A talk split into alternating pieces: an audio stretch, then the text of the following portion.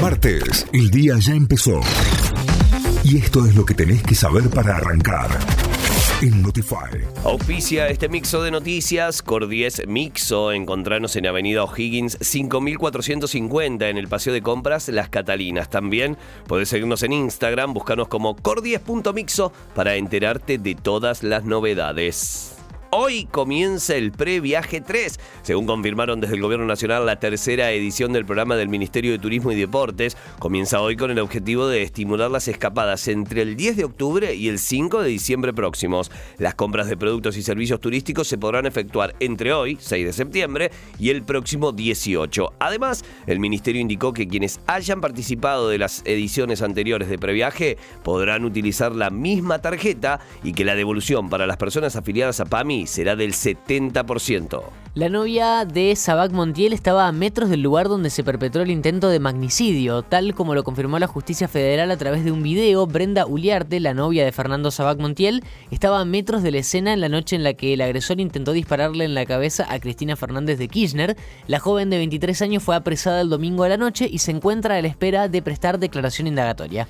Masiva movilización en Córdoba contra el ajuste a discapacidad. Transportistas, prestadores de servicios familiares y personas con discapacidad participan participaron de una movilización contra el ajuste de, a discapacidad en Córdoba. La iniciativa es en reclamo de la falta de pago a prestadores del sistema y la precarización laboral. Además, dentro de los reclamos incluyeron la celeridad de los procesos de autorización y facturación, así como también que se garantice la transparencia. Una familia necesitó 108.629 pesos para no ser pobre, según los precios relevados este mes por el Instituto de Estadísticas del Defensor del Pueblo de Córdoba, para que un hogar de cuatro miembros acceda a la canasta básica total necesita más de 108 mil pesos. De ese monto, más de 48 mil pesos son para acceder a los alimentos esenciales y no caer bajo la línea de indigencia. San Martín empató y Belgrano está a un paso del ascenso, pero nada, un empujón del ascenso. ¿eh? El Santo Tucumano igualó 0 a 0 con Riestra, por lo que Belgrano puede concretar el ascenso directo en la próxima fecha,